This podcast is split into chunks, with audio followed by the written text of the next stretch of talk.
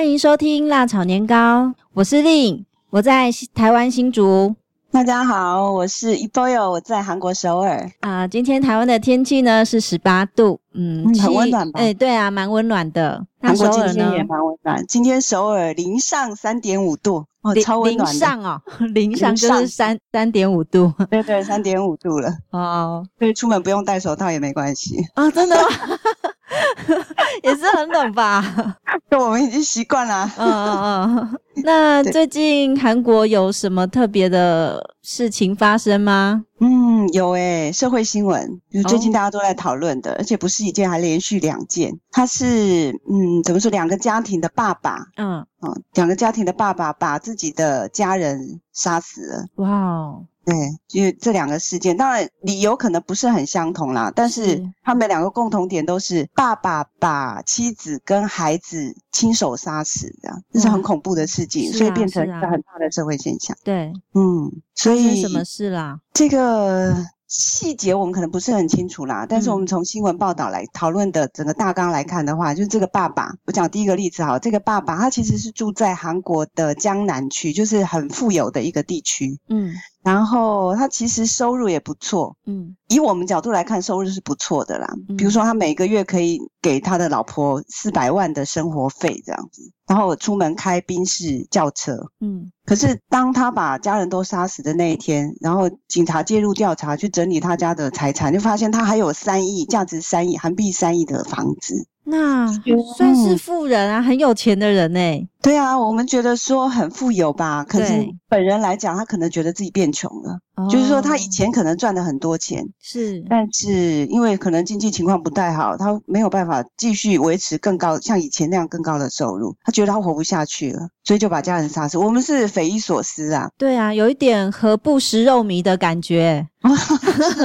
不过我觉得今天可以凸显一个问题，就是就是我们今天要谈的主题哦，就是爸爸这个角色。嗯嗯嗯。嗯当然，全世界的爸爸当然也是大同小异。但是韩国很多人认为韩国是一个大男人主义的社会，它是一个家父长制的社会。对，今天我们借这个机会啊，好好谈一谈韩国的社会里面爸爸的角色到底是什么。呃，前两年很流行的一个节目哦，就是《爸爸回来了》。嗯，在亚洲地区应该都是很红的。爸爸去哪里吧？哦，爸爸去哪里？是是是，哦，还有一个叫超人回来了。哦，超人回来了。对对对，对，我们在网络上都看得到。对对，你们看的是韩国版的吗？嗯，我看的是韩国版的，韩文版的。嗯、听说中国大陆也就是模拟这个节目，也自己出现了什么《爸爸去哪里》吗？对对对，很有名。那个呃，林志颖，林志颖，对啊，他是里面最重要的一个角色的，跟他的孩子哈。哦，这样子吗？不过韩国有出现这样的节目啊，也是好几年了嘛。从《爸爸去哪里》，后来《超人回来了》，接下来又出现《Oh My Baby》，就类似这三个节目啊，其实都是怎么讲？它的共同共同点就是都是爸爸的育儿经。哦，由爸爸来带孩子，是就很特别，跟传统的爸爸的角色是完全不一样的。而且一般人的印象都是妈妈带孩子，对对对。那现在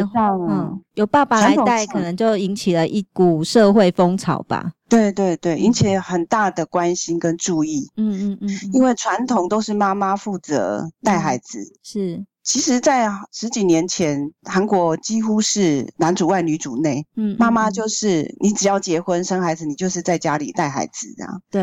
然后是最近几年，那应该说十年了吧？IMF 以后，嗯，就妈妈也开始上班，就双薪家庭越来越多。嗯哼哼。然后你说这几年双薪家庭，妈妈也没有办法负担家里所有的事情，所以爸爸也开始投入育儿、做家事的这样的角色。嗯哼哼。所以双薪家庭也改变了爸爸妈妈不同身份的角色。对对对，嗯、我们先来讲一下，就是传统上，就是传统上的韩国的爸爸，他在家庭的角色是什么？嗯，以前我们会不是很清楚的时候，我们大家会说啊，大男人主义这样。对，那其实有一个比较专有名词叫做家父长制。哦，家父长制，我是第一次听过这样的名词。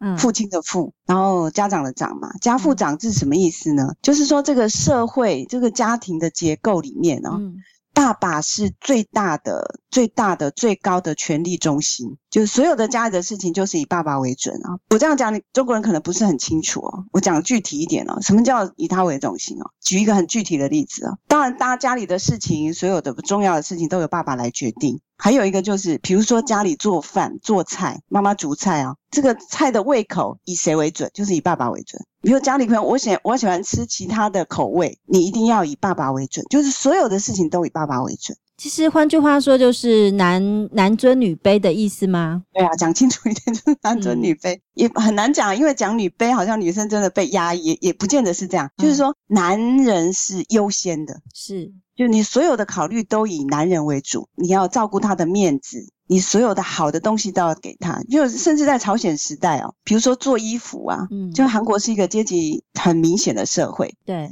男人的衣服跟女人的衣服不但形式颜色不一样，设计不一样，包括那个衣料的质感也不一样。哇，这个差好差别太大了。好的衣服、好的料子都给爸爸，哦，一定是给男人，先给男人。是。当然，近代是没有了啦，但基本上他那个心理上的价值观哦，还是存在的。就所有的好的。所有的权力的决定的角色都是爸爸，所以也就是父权社会的意思。对对对，父权，具体来讲就是父权社会。是，如果我们讲父权社会，有很多人会误解，因为台湾人所认识的父权，对父权的这个定义的不是很清楚啊。嗯哼哼哼。因为像我，我是生活在韩国，我才很具体的知道说，哦，原来那个父权、父权到底是什么，很具体能够体会到所谓的父权哦。就是所有的面子都做给男人，嗯，然后所有的事情好的都都给男人，都让他决定这样子。嗯嗯，比如说家里吃饭啊，碗筷一定会有碗哦。我们全家不是都用一样的碗吗？嗯，家长就用不一样的。爸爸的碗跟筷子跟汤匙就不一样。嗯嗯嗯，就另外要准备一个特别好的、特别贵的碗，嗯，跟筷子，代表他是这个家的家长这样。那如果说是两代或三代那样的大家庭，那所谓的。家长是只有一位吧？对啊，年纪大的最长的那一位。对，对对。所以家父长制呢，假设是在呃三代同堂的情况之下，所谓家父长，也就是最最长的那个爷爷。对对对，哦、然后是男性，是是绝对不可能是女性。嗯嗯嗯。如果说家里没有男性，比如说像我婆家，嗯，我公公很早就去世了嘛，嗯。那如果有家庭聚会的话，每个家庭都会来，我那哥哥、弟弟、兄弟姐妹都来这样子。嗯。可是爸爸不在，只有妈妈，只有婆婆在嘛。嗯。所以吃饭的时候，那个最好的碗筷就是婆婆用。哦。除非是没有男人的情况之下，嗯，就是以年纪为准这样子。哦，是。那如果说都没有的话，就是大哥。嗯嗯嗯，它是很清楚的一个社会制度跟结构这样。是，其实跟早期台湾也是相似的，就是传统嘛。对。嗯，传统，只是说韩国的传统保留的比较比较完整吧。是，到现在，因为社会结构开始改变了嘛，所以爸爸的这个角色，你说在传统社会里面，爸爸他虽然是这样子，他就只要负责赚钱就好了。嗯，他什么事情都不做的。是啊，我记得在《卫生》这个节目里面，我们看到吴科长，嗯、他就是一生呢，就是把所有的精神都是放在工作上。对，回家时间应该就只剩下一点点，好跟老婆、嗯。聊个几句，然后就睡觉了吧？对对对，嗯、所以我们在卫生看到几个几个画面，都是要不然就是他躺在沙发上睡觉，对然后妈妈在 在拖地板、在擦地板这样子，然后要不然就是很晚很晚的喝醉回家。嗯。对，孩子也看不到，孩子已经睡觉。等下他要上班出门了，小孩子可能他也要准备上学了。嗯嗯，那、嗯、没有太多沟通的机会。这就是其实，其实到目前为止，还是大部分的爸爸的基本的心态。嗯哼，还是这样子哦。嗯，所以我们刚刚回到我们刚刚讲那个社会事件哦，那个人为什么把家里的人杀了？这样子，他没有办法接受自己的状况。我们会觉得他还是很有钱啊。嗯，可是问题是。他觉得，因为在他的想法里面，爸爸就是负责百分之百要负责赚钱的，嗯嗯嗯，所以他可能没有时间跟其他人沟通，就是赚钱机器就对了，就是赚钱的机器。有一天，他发现他钱没有赚那么多的话，他就觉得自己很没面子，他没有地位了，也失去了价值。对对对，嗯，所以才会出现这样的惨剧，这样。那所以你说刚刚那个爸爸去哪里？超人回来了，甚至之前之后的那个 Oh My Baby，嗯，这个育儿节目，它至少给社会大众一个很好的示范，是说现代的家庭里面，因为很多都是双薪了嘛，对。爸爸其实也要调整自己的角色，他不是只有赚钱，嗯哼，然后不是只要顾面子，嗯，他可以放下身段，然后他可以跟家里沟通，还可以分担家务，嗯嗯嗯。所以这些这几个一系列的节目出现以后，嗯、其实也是得到整个社会的很大的共鸣。是，然后很多人看了都会想说：“哎，我也要生孩子。”对，很多女人不敢生孩子，因为她要她要工作，又要又要做家事，又要带孩子嘛。嗯嗯嗯嗯。然后出生率就下降，然后经济又不好，更不想生。然后现在开始看到这个节目，然后然后年轻的爸爸也发现说，他也应该也这样认识，他觉得他也应该要负担一点家事，嗯，然后他也可以也可以放下身段，享受天伦之乐，不会像以前那种就是要摆起面孔，要做的端端正正的，在家里这样像神一样这样。是是是。慢慢他们发现说，哎，放下身段就活得像一般人一样，他们也可以更快乐。对，亲子的沟通上也会更顺畅吧？对对对。那如果像早期比较传统的爸爸，如果都只顾着赚钱，我想家庭的问题应该是应该是不少吧？当然啦、啊，嗯，就是在心理学上哦，我不知道台湾省，我觉得东方应该差不多吧？嗯，就是在韩国的心理咨商界里面，学术界里面有一个说法，就是嗯、呃，在家族治疗的这个领域里面，嗯，他又发现很多家庭的问题，嗯，的真正的根根源是出在爸爸的角色的缺席。就是说，一个家庭他要健全的话，一定要爸爸跟妈妈的角色同时都要健全嘛。是。但是后来社会慢慢的发展，这个爸爸只负责赚钱，他没有在家庭整个育儿的过程当中，整个经营家庭的过程当中付出时间这样子。嗯。所以整个在家庭的这个成长过程，爸爸是缺席的。哦。这就会出现问题哦。什么问题？妈妈。他就必须填补这个位置，是，他就等于他要付怎么讲两倍以上的心力在这个上面。嗯嗯、是，如果说你很健康，因为你也很强，这女性很强，无所谓，没有关系。嗯嗯。可是问题是，并不是所有人都这样，这状况不这样。那女生女性就会觉得不平衡，对，然后有怨恨，然后这种怨恨有很多发泄的管道嘛。嗯嗯。比如说，这有很多很多的实际的例子，就是妈妈她会把她的期望。然后甚至是自己不自觉的期望加注在他的儿子身上或孩子身上，这蛮多常见的现象。对，所以妈妈也不知道妈妈为什么会这样强力的压迫她的孩子，其实是因为她没有从丈夫那边得到应该有的支持跟安慰，嗯哼哼，所以会有这样的状况。嗯。然后这种情况呢，你说孩子如果是这样成长的，他看着爸爸是缺席的，有一天慢慢他长大，他会发现他不知不觉他会走上他爸爸那条路。嗯哼嗯哼，就是他发现很多实际上心理智商的例子，就是说为什么，比如说家暴好了，会有家庭暴力的孩子，或者是家庭暴力的父母，他他的父母就会有问题，就是有家庭暴力。所以当在整个分析整个心理智商的问题的时候，就发现说爸爸角色的缺席是一个很大很大的问题。嗯哼。所以你说在你说在《爸爸去哪里》《超人回来》这些节目之前哦，嗯，其实，在韩国就已经有一个节目，它是以心理智商为主的，嗯哼，叫做什么？叫《无言的家族》哦，《无言家族》。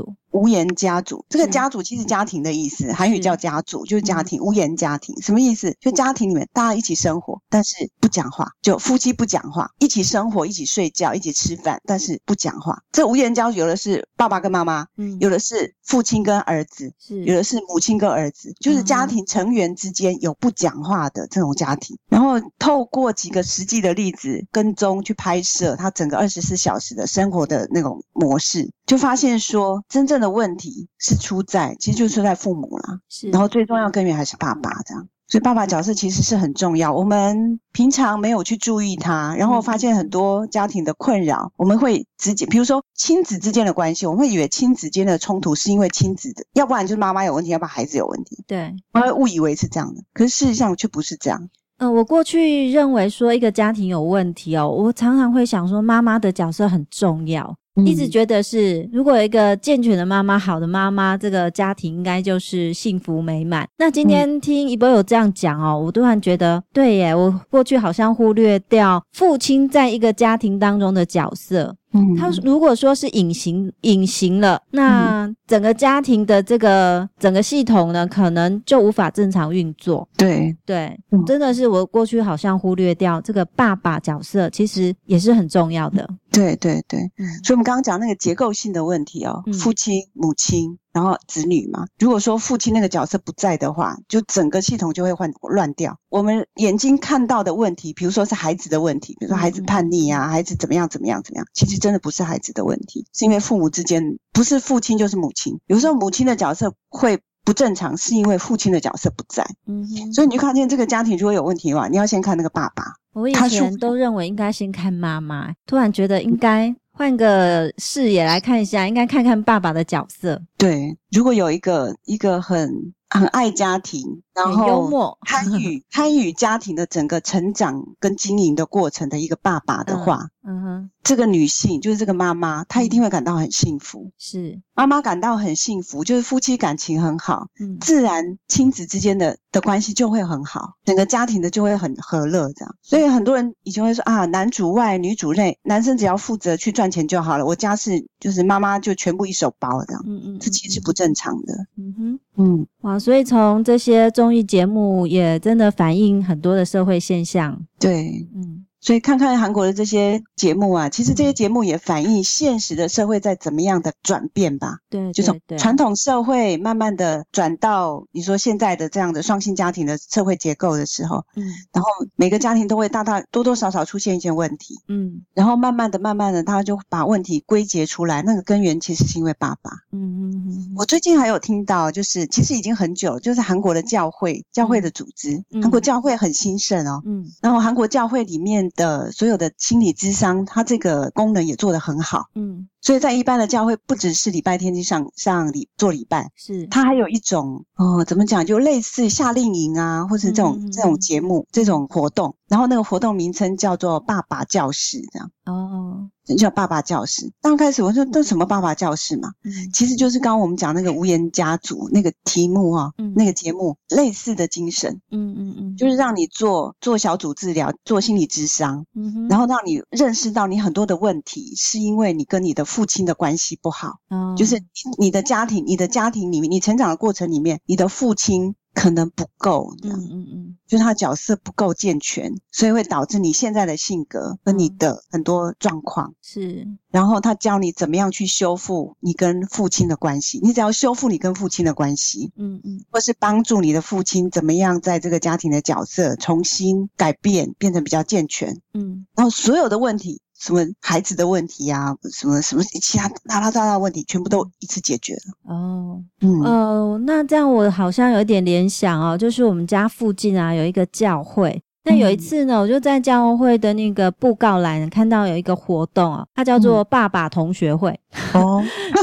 虽然我不是很了解那大概是做什么哈，那但我猜想应该是也是召集爸爸们好，然后让爸爸们知道说，哎，自己要重视自己的在家庭当中的角色。我看一下活动的内容，大概是大致上是这样子。嗯，我想也是啦，就是慢慢的哦，嗯，因为在东方的社会里面，我们总是认为说男主外女主内这样，嗯嗯，然后即使不是男尊女卑，嗯，然后男生总是要负起更多的家庭责任、社会负担这样子，所以他们其实男人很辛苦，他们很辛苦，他面对的压力很多是女性在家里的女性不知道的这样，嗯嗯，然后。慢慢的，我们会发现说，这个爸爸的角色不能只是男主外，不能只是赚钱了。嗯嗯，是啊。然后，这是想很多的电视节目给我们一些新的启示。是，嗯。那刚刚我们说哈，《爸爸去哪里》这样的节目，表面上看起来是孩子在问爸爸。好，那我觉得这名字还蛮特别，是“爸爸去哪里啦”。好，那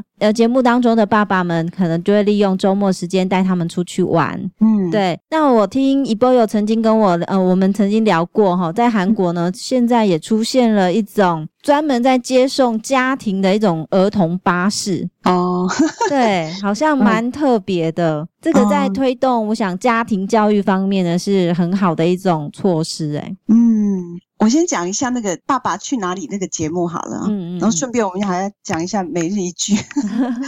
它原来的原文是阿爸奥迪卡这样，奥迪卡阿爸爸爸嘛，阿爸，嗯。嗯，阿爸，阿爸，奥迪奥迪是哪里的意思？奥迪奥迪，嗯。卡就是去的意思。卡，欧迪卡。所以阿爸欧迪卡，这其实是小孩子的话嘛，就爸爸我们去哪里玩的意思。嗯嗯。每到周末我们要去哪里啊？爸爸不是爸爸去哪？爸爸我们去哪里玩的意思啊？啊。那因为有这个节目之后吧，之前我不是很清楚这里有有什么因果关系，不知道。反正就在之前，就首尔市、嗯、一开始是首尔市，然后出现了一种巴士，它就是外面就是涂的很多卡通图案啊，嗯，然后很可爱这样子，看了就想搭乘的，叫 它有它它有它有它有它就是乘坐的意思，嗯，它有嗯哟加上去就是敬语嘛，它有。就请上车的意思嘛，哦、请坐车的意思。他有，有嗯，他有 bus 这样，他有 bus，嗯，这个车子因为很可爱嘛，嗯、所以每到周末的时候，他就会有固定的一些观光景点，然后巡回，嗯。嗯然后，比如说爸爸想要带孩子去，然后比如说他 星期一到星期五都上班很累了，然后他要开车的话，他通常都不愿意嘛，然后 躺在家里这样，就出现这样的服务，你可以带着孩子，家庭能够一起出来走走，对对，带孩子，然后小孩也很高兴。为什么不坐一般的巴？因为一般巴士就是很混杂嘛，嗯。各种人都有，但是如果你坐他有的巴士的话，就只有儿童专用，然后父母带的孩子，然后那个巴士里面，整个巴士里面的气氛就是爸爸跟孩子，嗯，很幸福，对，就是很幸福的那很温馨的那种巴士，是。然后后来不只是首尔，好像其他的城市也跟进了，嗯，非常非常的受欢迎。我觉得这是一个很进步的，而且很先进的做法，嗯嗯，支持。有心想要照顾家庭的爸爸们，对，平常很工作很累，嗯嗯，然后在周末的时候也愿意付出时间给孩子的这样的爸爸，提供一些好的服务，嗯，这种出发点是很值得我们学习。的确，的确，嗯。那我们今天聊这么多，真的是其实感触也蛮深的啦。我想，在一个社会当中，或者是在一个家庭当中，每一个人的角色都是很重要的，缺一不可。那我们看到这样的节目，其实虽然娱乐性很高，但是我想它背后的意义呢，其实也蛮深刻的。对，那再来看到说首尔它有 bus。嗯，诶、欸、我这样念对吗？他有，发音很准。他有，他有 bus 哦，我觉得这样的做法哦，嗯、真是呃更直接的服务到一般的百姓跟大家这个家庭哦。嗯，对，我觉得蛮值得我们台湾去学习的。多好，爸爸带孩子去做那个 bus，他有 bus，妈妈就在家里可以睡觉。诶妈妈可以做吗？应该可以吧？当然可以啊，当然可以。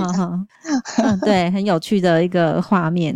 对 对对，嗯，好，那我们今天就聊到这里吗？哦、oh，OK，那我们今天就聊到这里了。啊，接下来呢，收书包的时间。呃，令最近有没有什么新的发现呢？刚刚上网看到一个新的消息，让我非常激动。就是呢，哦、我最喜欢的郑容和即将要出个人专辑了。他 好久没有出专辑诶。对呀、啊，而而且他这次出专辑是很特别，是他个人的 solo，就是他之前是 CN Blue 是一个团体嘛。那其实他单飞了吗？我不太清楚，我目前还没有去搜寻到他更进步的一个状况。嗯、因为其实如果他拆伙了，我也会很伤心啊，因为我觉得其他的团员也是很很优秀的。哦，对对对，嗯、他。他出个人专辑，可能是他自己作词作曲。哎、欸，对，这这这个这张作品里面，他参与的部分蛮多的。嗯嗯嗯嗯。然后更特别的是，他还跟好几个有蛮有实力的歌手合作。嗯、那其中有一个就是呃，还跟台湾的林俊杰。好，哦、林俊杰是台湾呃，应该是二零一四年。嗯，获得金曲奖的一个歌手。哦，对，那他其实出道也蛮久了啦。好，那可能他跟郑容和在某些颁奖场合啊认识。认识的，成为朋友。哦。嗯，那就还蛮期待他的作品的。哦，感觉上听起来好像郑容和想要往国际国际发展的，是啊，对啊，嗯，不错啊。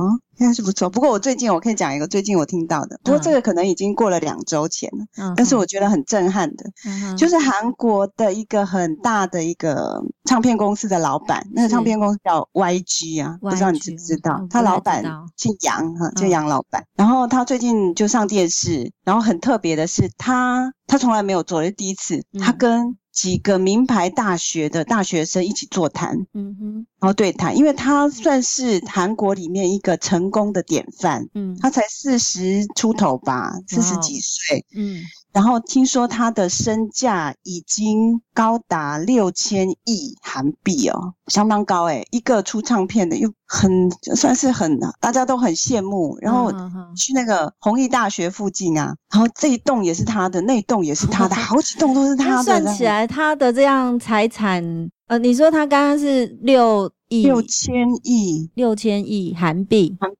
也不是几十，也不是几百亿，是千的，上千亿。嗯嗯嗯我觉得重要的是什么？他讲了一句话啦，嗯、就是最后他演讲结束的时候，嗯，他就跟学长说：“我如果说啊，我拿这么多钱，就拿他的六千亿啊，嗯，那要换换别的东西，嗯、你愿不愿意去换？这样子，嗯嗯，嗯很多大学生我不愿意啊，我可能做赚一辈子都赚不到那么多钱，嗯、我怎么敢？我怎么愿意去换这样子？嗯嗯，嗯然后那个杨团就说：如果是我。”如果有人愿意把他的青春跟我换的话，我一定会换。哦，真的吗？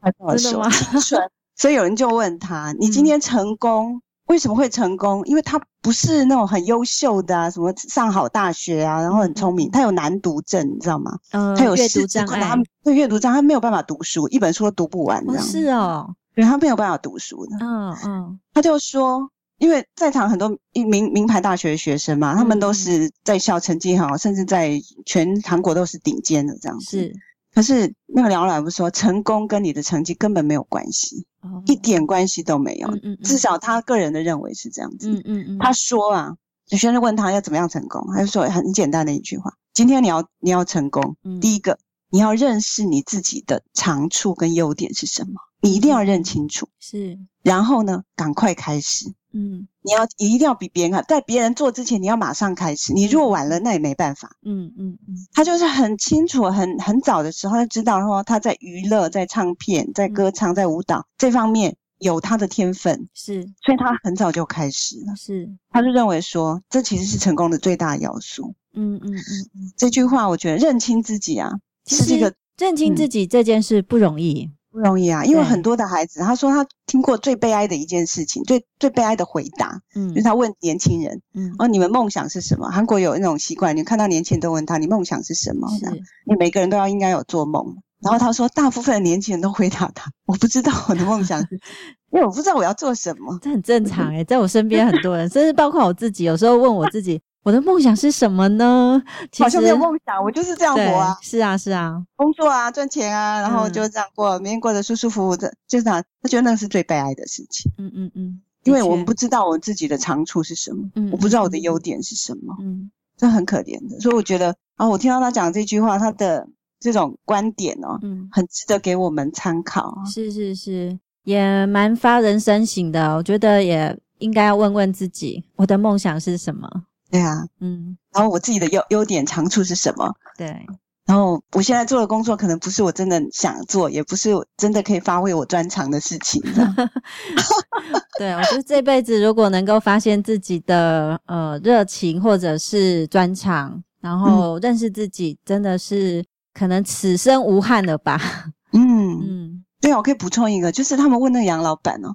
你已经这这么多钱了，你说六千亿，你还要赚钱干嘛？这样对不对？对。如果我已经有那么多，我干嘛还赚钱？然后人家问他说：“那你工作的原动力是什么？什么什么是什么驱使你去工作？这样、嗯、是钱吗？当然不是钱啊，因为他已经够多了嘛。对、嗯。所以人家很好奇到底是什么？这样，他讲了一个词叫 “solem”，“solem”，我不知道中文要怎么讲哦。它就是一种期待吧，嗯、就是你对未来的不确定性，嗯。不知道，然后但是你很期待，你想做，你很好奇，嗯，然后会带着那样的好奇的心情，嗯、那个心叫 solem。比如说他讲，比如说男女朋友，嗯，你如果刚谈恋爱的时候，你会很想要想，就是想要去见他，每天都看到他，嗯，然后如果没有看到他几分钟，你会觉得哦，心里很难过这样子，嗯嗯，那种心情哦，嗯嗯，他说他工作的时候就是因为有这样的 solem，嗯，他不管做什么事情，都因为说心里有这样的。有这样的，待有这样的，嗯，所以他会去努力的做，想把他想要实现，嗯，